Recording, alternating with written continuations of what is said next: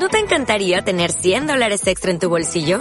Haz que un experto bilingüe de TurboTax declare tus impuestos para el 31 de marzo y obtén 100 dólares de vuelta al instante. Porque no importa cuáles hayan sido tus logros del año pasado, TurboTax hace que cuenten. Obtén 100 dólares de vuelta y tus impuestos con 100% de precisión. Solo con Intuit TurboTax.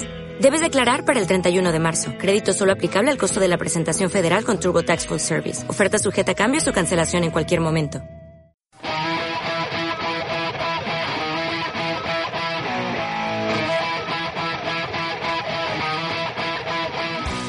¿Qué onda, chamacos cachondos y muchachas ganosas? Aquí les saluda su amigo Panchisco Galván en otra emisión de este especial que se llama Cápsulas de Spoiler.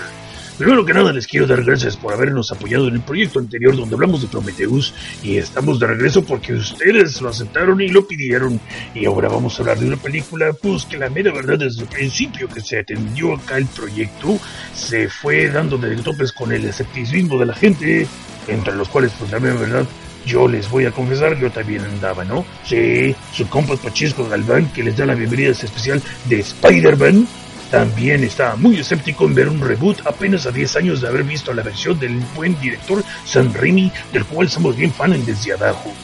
Pero bueno, vamos a pasarnos a lo que es la disección chida de esta película que es The Amazing Spider-Man.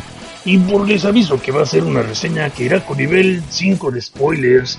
Pero la neta, pues qué tanto les puede spoilear de un reboot de un filme que salió apenas hace 10 años.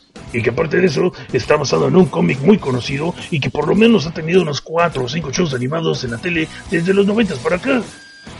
Pues esa historia la hemos visto varias veces, así que no creo que pueda haber mucho que spoilearles, pero por si las dudas les voy admitiendo para que decidan si le continúan o si le paran y regresan cuando hayan visto esta película, la cual les adelanto está muy recomendable.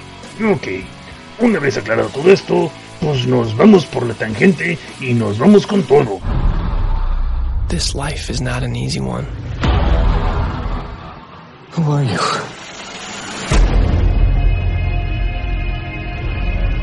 I've made enemies. Powerful enemies. Put those I love in danger. But when your past is a mystery, how do you ever stop looking for the truth?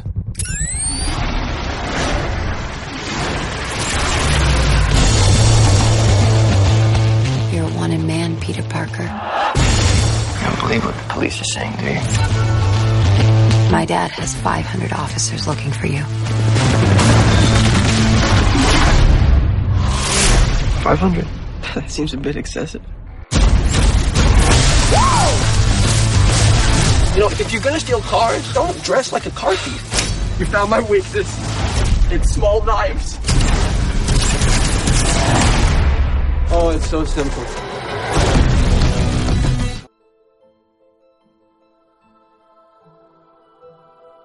Pues resulta ser que allá en los años pues, 90, en una casa del Infonavit cualquiera, vemos como un peque anda buscando a su padre por todo en la casa, ¿verdad?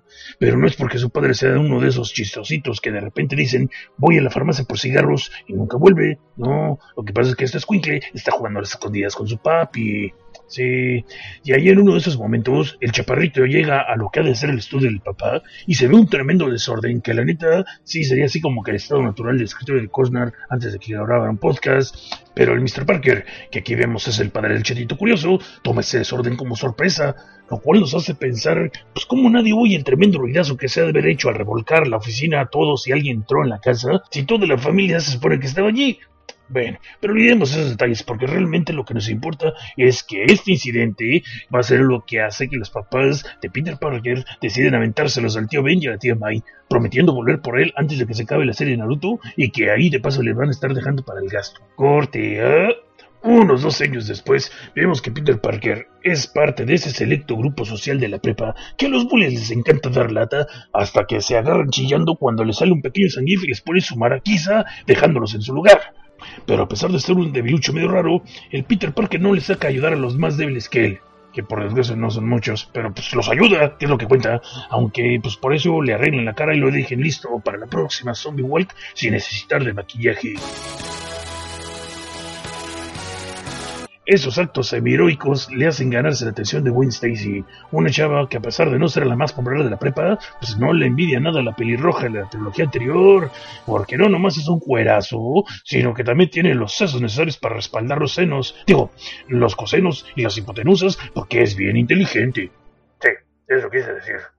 En unas de esas que Peter le está ayudando a su tío para reparar una fuga de las tuberías del sótano de su casa, pues, eh, Peter sella con un portafolio de su padre, lo cual le prende la curiosidad por eh, saber más de ellos, y acaba de visita en los laboratorios de Oscorp, donde bajo el mando de un tal Dr. Connors se están haciendo experimentos de mezclas de DNA, Photoshop genético y hasta venden pozole los domingos.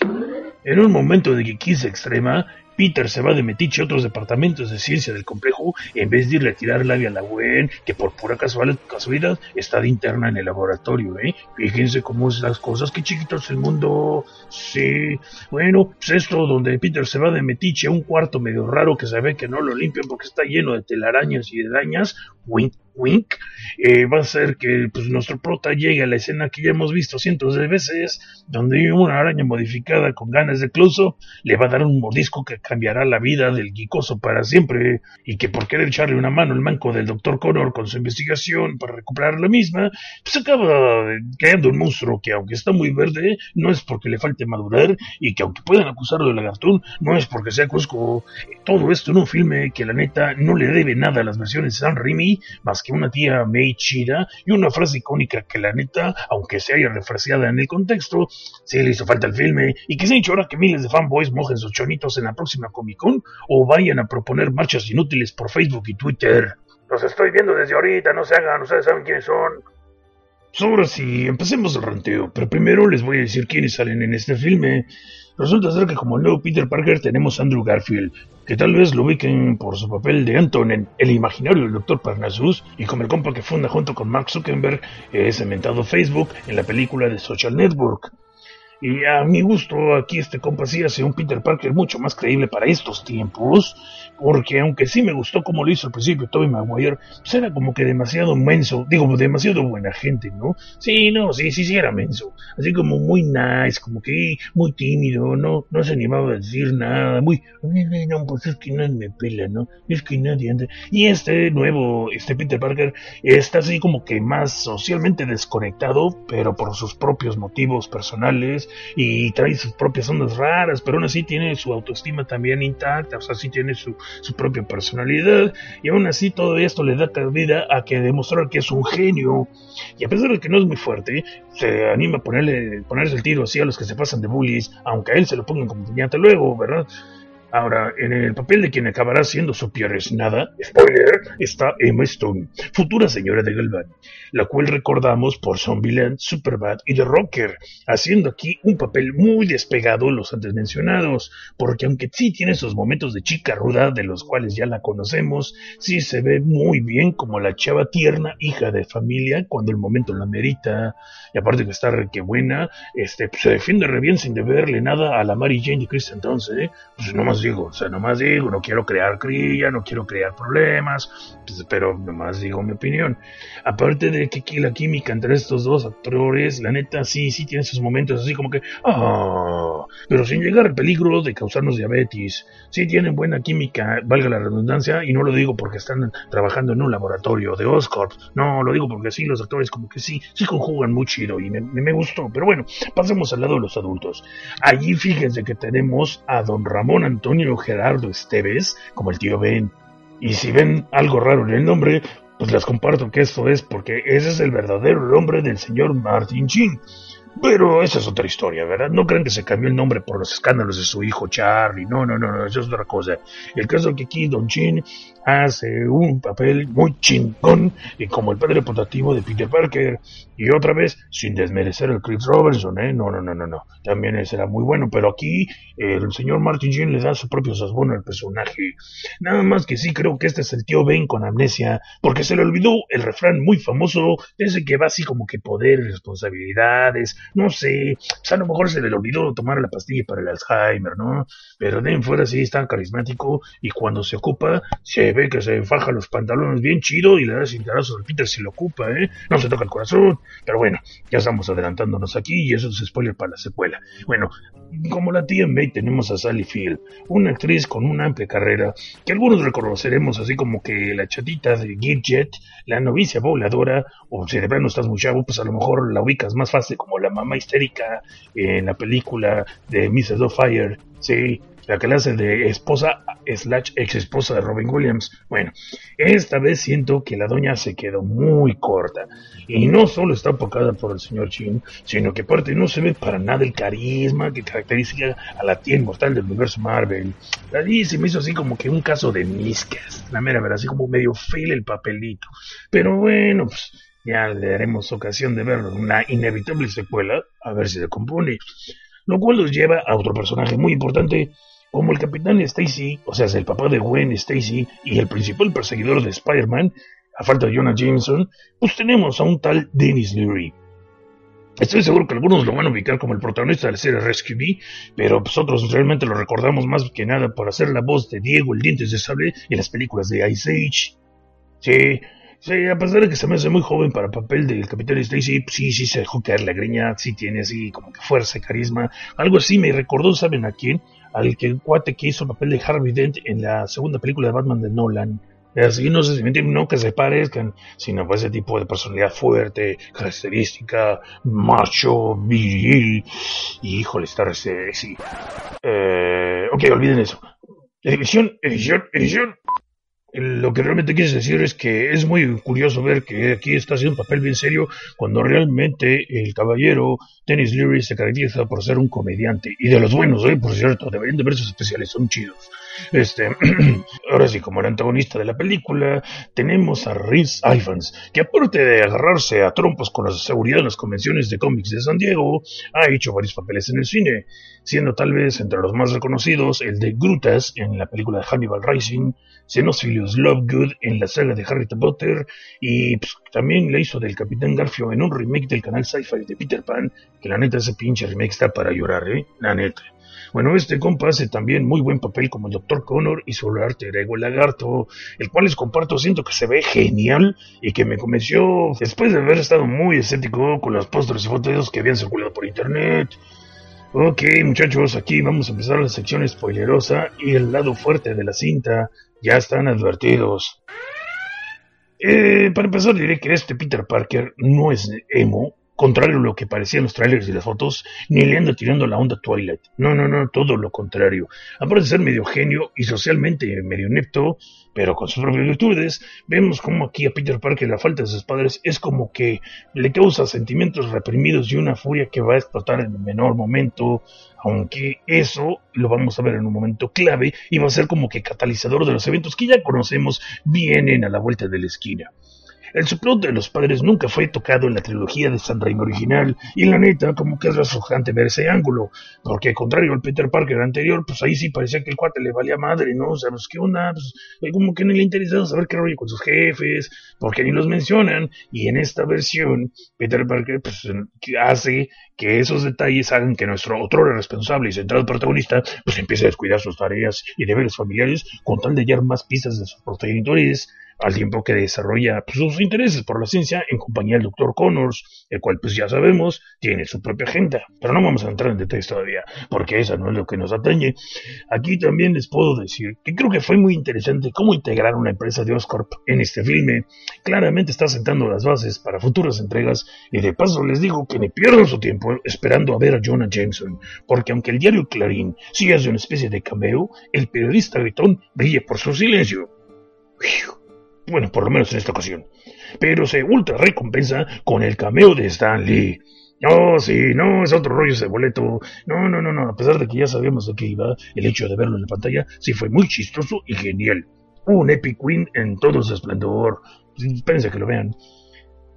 Ahora, hay que mencionar que la tensión entre Capitán Stacy y el recién llegado vigilante encapuchado y su alter ego o sea, Peter Parker Spider-Man, sí me causó algo como que ruido, ¿no? Que yo sí leí los cómics allá por los 80 y tengo recuerdos como que pues más amables del policía veterano, Bueno, aunque sí, también aquí lo vemos mucho más joven también, pero supongo que eso influye.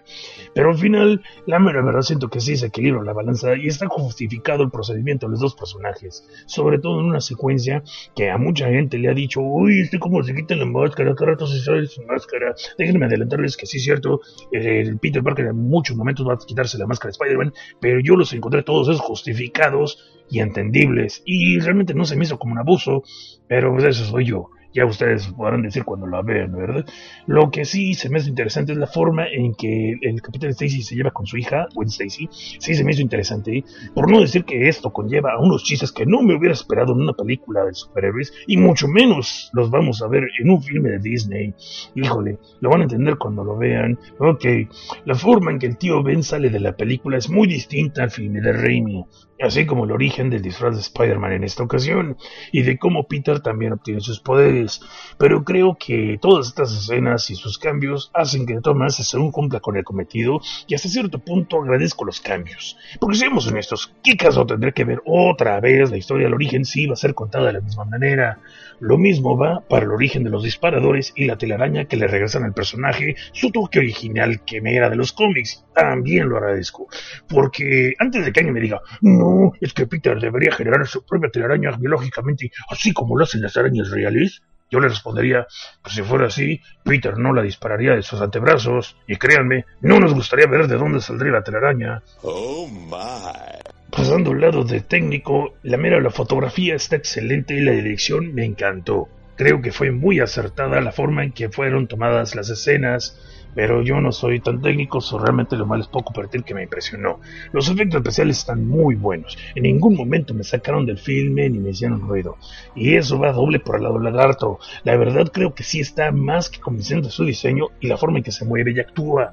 Por no decir que hasta eh, tiene esos momentos donde sale el lagarto así con su batita para que no se enojen los fancors del cómic. Por desgracia esta vez no pude verla en 3D. Sí me quedé, me, este, pero nuestro buen compa Ben Riley, aka Iki, allá en Twitter, nos dice que sí valió la pena. So, yo tendré mis dudas porque en algunas escenas de las peleas creo que se mueven demasiado rápido y chances se confunde la imagen, pero eso sería ya cuestión de ver. Ah, y aunque hay espacios entre las secuencias de acción, creo que la trama está muy bien nivelada, aunque puedo ver que en algunos momentos hay gente que se puede desesperar, sobre todo los peques de la casa que uno se le ocurre llevarlos al cine. Ahora vayamos a lo que yo creo son los puntos débiles y empiezo con el más fuerte. a ver, cabrones, ¿dónde me dejaron eso de que con gran poder viene gran responsabilidad? ¿Qué pasó? ¿Qué pasó? Ok, ok, entiendo que aunque en esta cinta se da una frase muy parecida, que en esencia es lo mismo, no tiene la misma fuerza. Protesto, y como yo diría, esa es una frase así como que icónica, como que es el sello de la casa. Sí, esa falta de ese brillo por ausencia sí fue un fail, y no me van a convencer de lo contrario. Por no decir que hubo la oportunidad de que lo dijeran en dos ocasiones, y pudo haber sido una forma muy original de presentar esa frasecita, pero no, de pleno eso se pasaron la frase por los tanates. 2. La forma en que se da la muerte del tío Ben. Y no me vengan que se spoiler, porque todo el mundo sabe que va a morir el pobre cabrón. Bueno, esa forma de donde se muere no me terminó de convencer. Se me hizo así como que muy forzada. Y no iba ni al caso la escena de la pistola que sale exactamente en un momento, nomás pasar disparado por accidente. No, no, no, no, no. Por más valiente que el tío Ben se hubiera creído, pues neta, tendría que estar consciente que es un anciano. Y si se ve un arma de por medio, pues se me hace muy difícil de creer que se hubiera lanzado contra el criminal para quitársela. Más el criminal no lo estaba apuntando, ni estaba eh, él directamente en peligro en ese momento. Digo, seamos honestos, el anciano la llevaba de perder, ¿no? O sea, simple matemática. Pero bueno, pues ahí cuando ven ustedes la escena van a decir si sí o si no. Está forzada la escena de la pistola que tanto les menciono. Punto número 3. La onda de que Peter le contara su identidad secreta a Gwen Stacy a media película me causó algo de ruido, la mera verdad. Porque en el cómic original, hasta donde yo recuerdo, ella nunca supo quién era. Nunca supo que Peter Parker, que era el de que estaba enamorada, era el Spider-Man al que terminó odiando. Y eso es algo muy importante en el canon. Sobre todo por un malentendido de que se da de cómo Spider-Man pudo haber causado la muerte del Capitán Stacy. Spoilers, yo les advertí que iba a haber spoilers, no me quejen, pero otra vez, este cambio que vemos en el filme sí le da pie a muchas situaciones interesantes que no hubieran funcionado de otra forma, por no decir que reforzó la idea de que Wayne Stacy está 100% enamorado de Peter y no de Spider-Man, como se dio en el caso de Mary Jane más adelante. Ahora, bueno, estamos de los filmes de Remy, aclaremos, no del cómic. Ahora, punto 4. Neta, por más que quiero, no me termina de convencer Sally Field como la tía May. Chance en la inevitable secuela, como dije antes, se va a componer y empieza a resolucir la viejita que conocemos y queremos, pero por lo menos en esta, no, no da, no va. Ahora, en mi imaginación había demasiadas lagartijas en Nueva York. ¿No será que esta de Nueva York y de este universo es así como que el Springfield de los Simpsons? Y, que tienen una plaga así como, como allá en Springfield donde las lagartijas acabaron con las palomas y ahora están en todos lados. Chéquense ese detalle. Digo, yo sé que va Doc con el villano de la película, pero sí se me hizo como medio forzadón. Ay, cuánta lagartija, siendo que ninguna otra película de Nueva York yo veo que ni siquiera aparezca una. O sea, como que aquí iban con eso. Yo sé que las feromonas estaban a todo lo que daban, ¿no? Y pues a lo mejor el, el lagarto andaba así en celo y andaba trayendo, ¿no? Pero está así como que muy, este, sin explicar, muy, muy a la decisión de cada quien. Ahora, otro punto que a mí se me hizo, que sería el número 6, creo que la forma en que Flash Thompson, el bully popular del universo Marvel y que pues, sabemos que es muy importante en Spider-Man, pues, eh, empieza muy bien es el clásico abusón, mamila, hijo de la chingada que quieres, y le ponen en su lugar muy chido. No tan bien como el de la de Sam Raimi, seamos honestos, menos violento, pero es más humillante. Aún así, de todas formas, el personaje cambia en una forma que es entendible, es creíble, pero como que me da un poco de ruido, porque al final ya sabemos que acaba muy bien amiguis, ¿no? O sea, sí está cura ese detalle, pero no creo que le va mucho al personaje, o por lo menos no tan pronto. No sé si es hora para darle pie a algo más adelante wink wink, no sé si habrá una kill por ahí, gatita negra o algo así, pero pues aquí se me hace como que está medio, muy cambio, muy rápido, muy forzoso, no sé, pero bueno.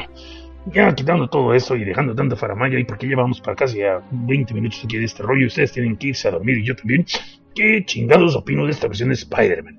¿Realmente está Amazing es Amazing o es un Bill Fail? Híjole, a mi gusto, sin broncas, se lleva un firme 4 sobre 5. O sea, es altamente recomendable y debe de verse en cine. Es lleva el sello de calidad de Francisco Galván. Eh, la mera verdad, estoy seguro que esta película va a acabar en colección personal. La neta. Y la verdad, si no fuera por la falta de esa frase icónica y los puntos que le he mencionado, pero más que nada por la pinche frase de con gran poder viene gran responsabilidad, si no fuera porque faltó esa pinche frase tan icónica, le hubiera dado el 5. Pero eso y otros detallitos, o sea, bueno. A lo mejor ustedes dicen, hey, pinche Panchisco, te estás pasando de fancore y la chingada. Pues sí, tal vez, tal vez, tal vez, tienen razón. Es muy posible, pero sí, como que así le faltó. Es como si de repente la película de Batman no dijera, I'm Batman. O sea, sí me explico, ¿no? O sea, le falta ese toque. Pero bueno, Tampoco dijo nada de, Friendly Neighborhood de Spider-Man, pero eso sí lo entiendo porque pues el vato todavía no es tan famoso, pero va empezando. Y tiene un giro muy, muy interesante y muy bueno de cómo algunas personas ciudadanas pues, acaban ayudando a nuestro amigo Arácnido para que llegue al final a su cita con el destino, ¿no? Y ya, ok. Bueno, a la larga todo eso, como les dije, no la vi en 3 no les puedo hablar de eso. Ahí se los dejo a condición de ustedes. Y pues el buen Iki nos dice que sí le gustó. Pero yo, lo personal, sí la vuelvo a ver en cine si está la oportunidad está fácilmente, es buena inversión. Y pues sí, sí, ya, ya la estoy viendo aquí en mi colección de Blu-rays. ¿Para que les hemos guaje? Siento que no le pide nada a la trilogía de San Raimi y con todo el respeto que le debo a San Raimi, que a mí me gusta mucho como director y a los restos del cast que estuvo allí este, participando. No me voy a poner, es mejor que la 3, es mejor que la 1, simplemente es su propia historia, su propia versión. Creo que pueden convivir, así como vimos las películas de Batman de Tim Burton y ahorita vemos las de Nolan, creo que pueden haber cabida para el universo de San Raimi y el universo de este güey web. Y los que siguen, esperemos que se quede con ese director y no metan a otro y la vaya a regar toda. Así que véanla, disfrútenla, comenten. Ahora sí, antes que se me olvide, les recomiendo que se queden un poquito después de las letritas, porque está la acostumbrada escena extra de Marvel. Que la verdad no se ve como que aporte así nada más que darle pie a una secuela y aunque no puedo confirmarles la identidad de esa persona 100%, creo que hay unas pistas muy interesantes y voy a poner los links en la entrada del post de este episodio. Chequenlas bajo su propio riesgo y tómenlo como un rumor, pero creo que le atinamos a la identidad de esa persona y no, no es Norman Osborn. Para que no empiecen.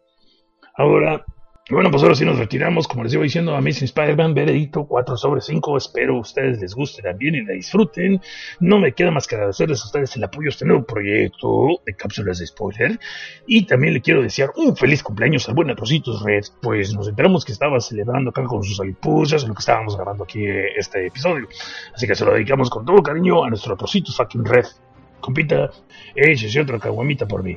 Ahora también le quiero mandar un saludo al Doc Rodoendy, que fue el primero en hacernos el paro de comentar sobre la cápsula de Prometheus también le quiero mandar un saludo a la bonita Yuki Soto y al buen Doc Solder Drake. Asimismo, le vamos a mandar un saludo a nuestro compa Rodolfo Arismendi, que nos oye desde Carolina del Norte, y a nuestro compa Hichuy García, allá en Mexicali. Y también un saludo a nuestro amigo Murralin Moral, que pues ese Cosnar se pone sus moños, y luego ahí se me olvidó. Pero, pues, compa, aquí le mandamos un saludo a nosotros, amigo Pachisco Galván. Pues ahora sí, compañeros, muchachas canosas y chamacos cachondos, esto fue la cápsula de spoiler de la mesa Spider-Man. Espero que les haya gustado. Ya dejen sus comentarios en el blog, ya saben, desde abajo x.blogspot.com o en el también el correo desde abajo podcast.gmail.com o desde abajo hotmail.com. Ya sin más, me retiro y les digo como siempre, al ratón le gustan los chetos, pero nomás si son el crunchy.